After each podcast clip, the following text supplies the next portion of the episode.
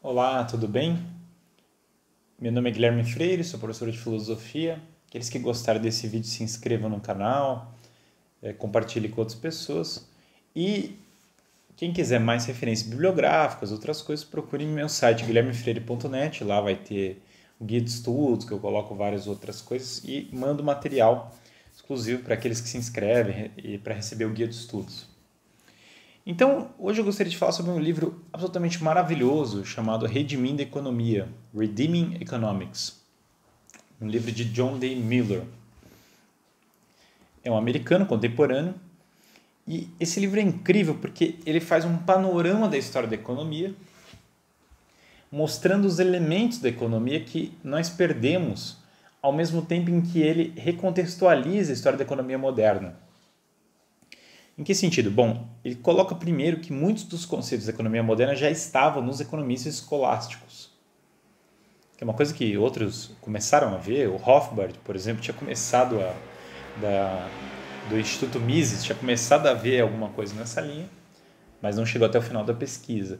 E o John Miller fala, ó, basicamente tem, se a gente pegar as, as escolas neoclássicas ou modernas, nós temos a, a figura do trabalho, que é muito relacionado à questão da produção tal, que é um elemento que, que os escolásticos já falavam sobre isso, Aristóteles já falava sobre isso, portanto São Tomás também. Veja, São Tomás, ele vai colocar assim, São Tomás é o mais completo, certo, dos escolásticos, porque ele, ele tinha todos os conceitos de economia que Aristóteles tinha colocado junto com os de Agostinho, e portanto combinando eles, eles tinham uma visão muito ampla. Então, é, Aristóteles já falava da questão da produção, isso próprio até Karl Marx, que o John Miller certamente não defende, nem eu, mas até Karl Marx percebeu esse elemento do trabalho forte em Aristóteles. Então esse é um lado.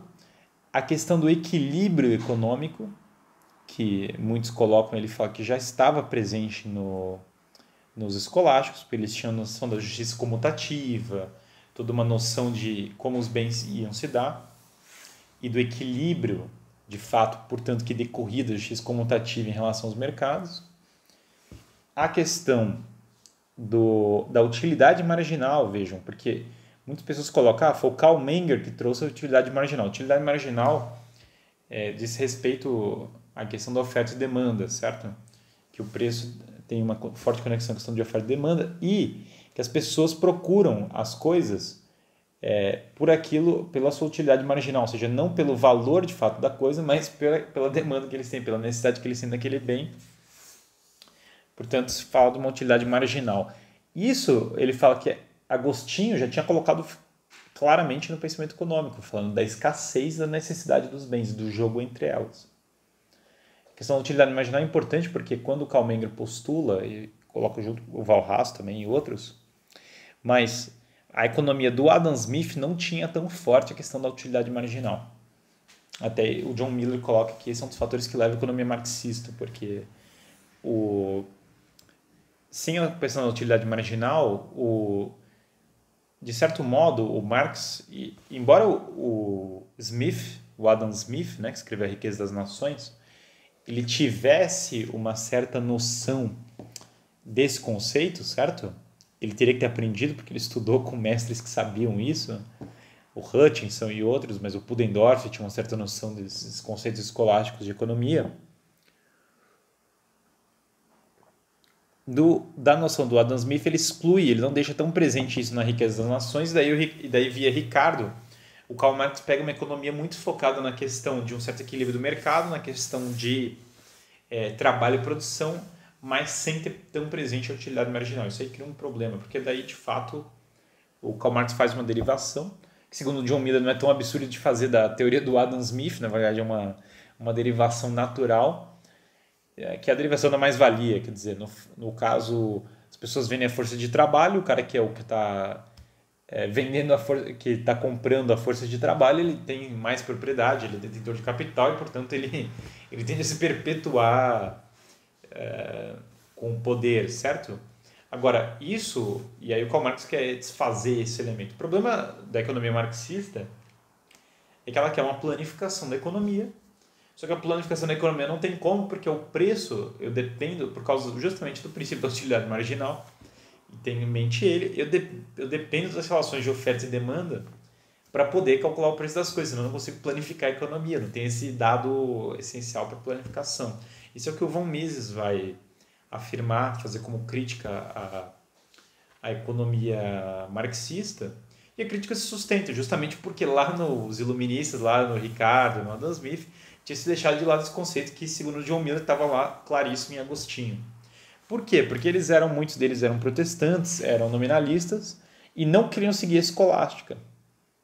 Então eles não queriam saber dos autores da escolástica, não queriam pegar o legado desses autores. E então você tem essa questão da perda da utilidade marginal que o Karl Menger vai resgatar e tal.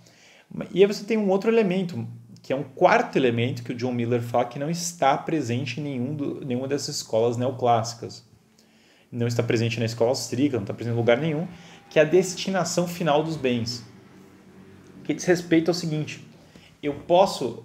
A economia iluminista do Adam Smith ela pressupõe um egoísmo, um egoísmo como pressuposto básico.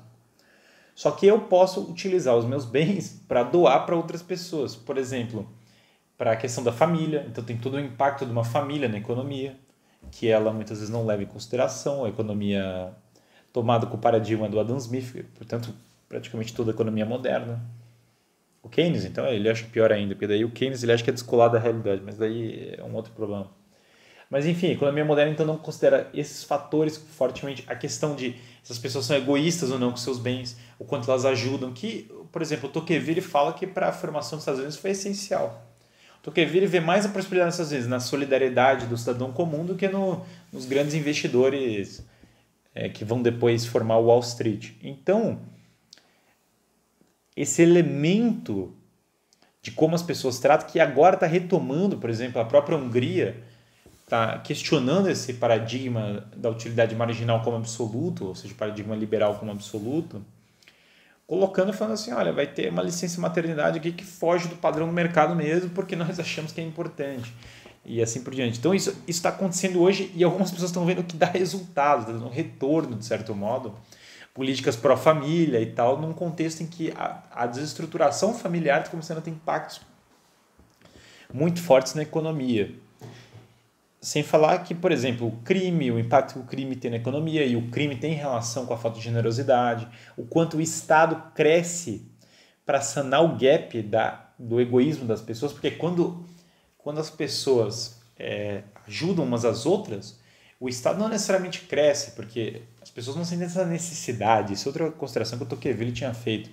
Mas, à medida que as pessoas não têm essa generosidade, o Estado começa a sanar o, o, a tomar o lugar da iniciativa privada. Então, diferente daquilo que a pessoa estritamente liberal pensa, a questão da generosidade é fundamental para que o Estado simplesmente não cresça.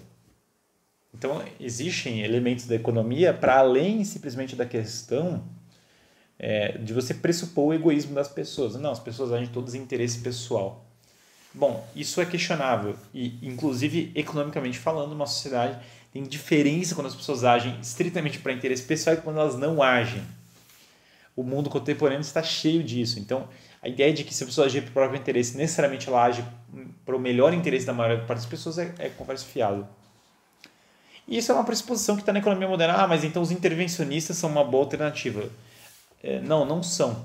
Porque eles estão desconectando a nossa economia do mundo real, desconectando a economia do, do da pequena cidade, da pequena empresa, como o Wilhelm Hopke, que é um outro economista importante, que fez o milagre econômico da Alemanha, foi o cara, o grande arquiteto do milagre econômico da Alemanha pós-guerra, e que era inspirado na questão, muito inspirado na questão do doutrina social da igreja. Então, como o Wilhelm Hopke percebeu, falou, não, não é simplesmente uma questão é, do Estado redistribuir, porque aí você cria um outro problema, você cria um inimigo maior do que o anterior. Então, problema é que as pessoas de fato precisam ter uma cultura de solidariedade para que de fato esses problemas não se deem. Então, a destinação final dos bens é um tema importantíssimo para ser resgatado na economia. E o John Miller faz uma apreciação crítica, ele fala assim, olha, que o Adam Smith, por exemplo, a história da mão invisível do mercado, é meio que um panteísmo mascarado mesmo, que ele na verdade era tremendamente estoico, tremendamente nominalista, e aí, por isso, ele não queria saber dos autores escolásticos, daí não queria seguir a teoria deles e tal. Enfim, fato é que a escolástica, inclusive a segunda escolástica, inclusive os escolásticos tardios, ele cita vários escolásticos entre a segunda escolástica e São Tomás, que tiveram aí a sua contribuição interessante para a economia, que é um trabalho aí tudo tem que ser feito de estudo da história da economia mais aprofundado.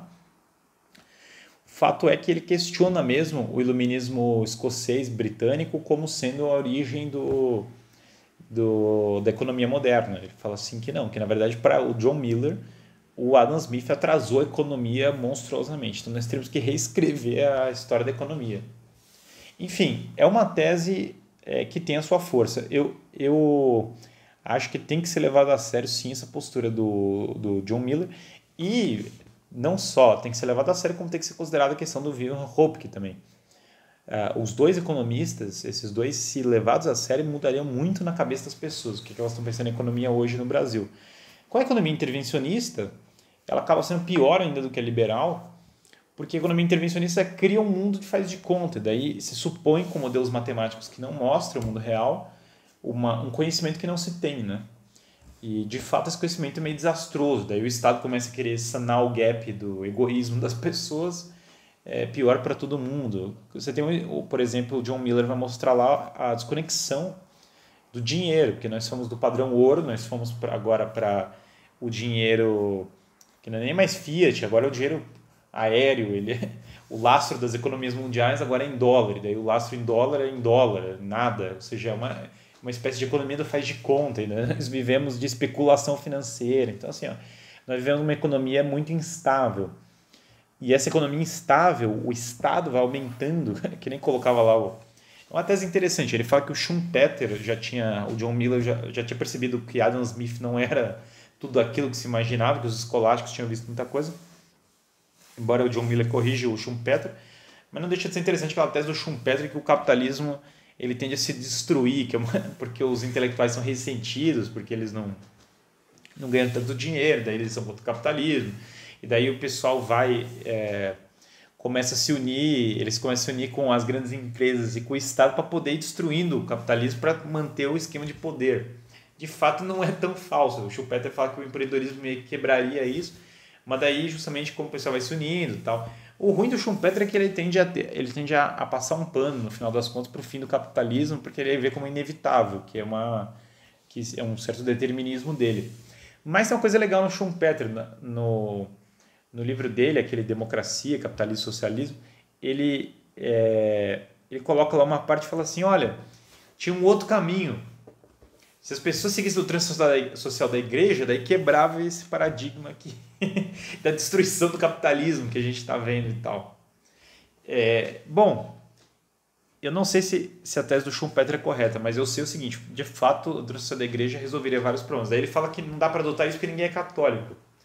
Agora, eu acho que se nós lemos o Hopke e o John Miller, a gente começa a ver que tem um caminho sim.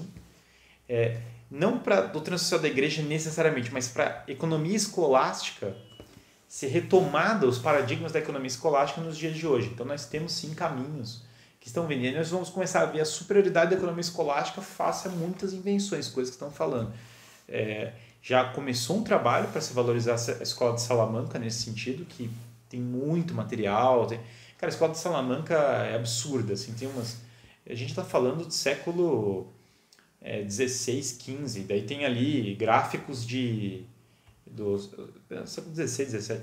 Você tem ali gráficos de, de é, curvas dos preços e tal, assim, absolutamente interessantes, que muitas vezes se suporia apenas na economia moderna. Né? Enfim, vale a leitura desse livro do John Miller, recomendo fortemente, acho que ele assim, ainda não é ele tenta formular uma espécie de economia neoescolástica, né? pegar a economia escolástica, trazer o contexto atual.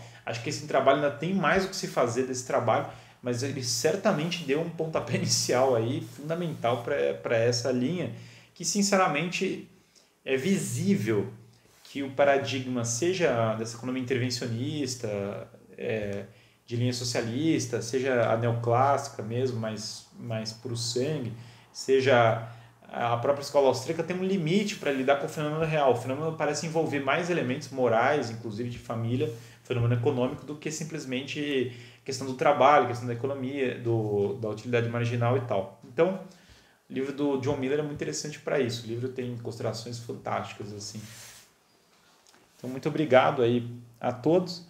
E quem gostou do, desse vídeo, por favor, compartilhe, manda para as outras pessoas. Lembrando do meu site, guilhermefreire.net também.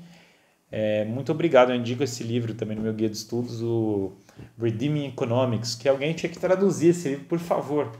Por favor, alguém traduz esse livro para português, porque tem que ser editado esse livro.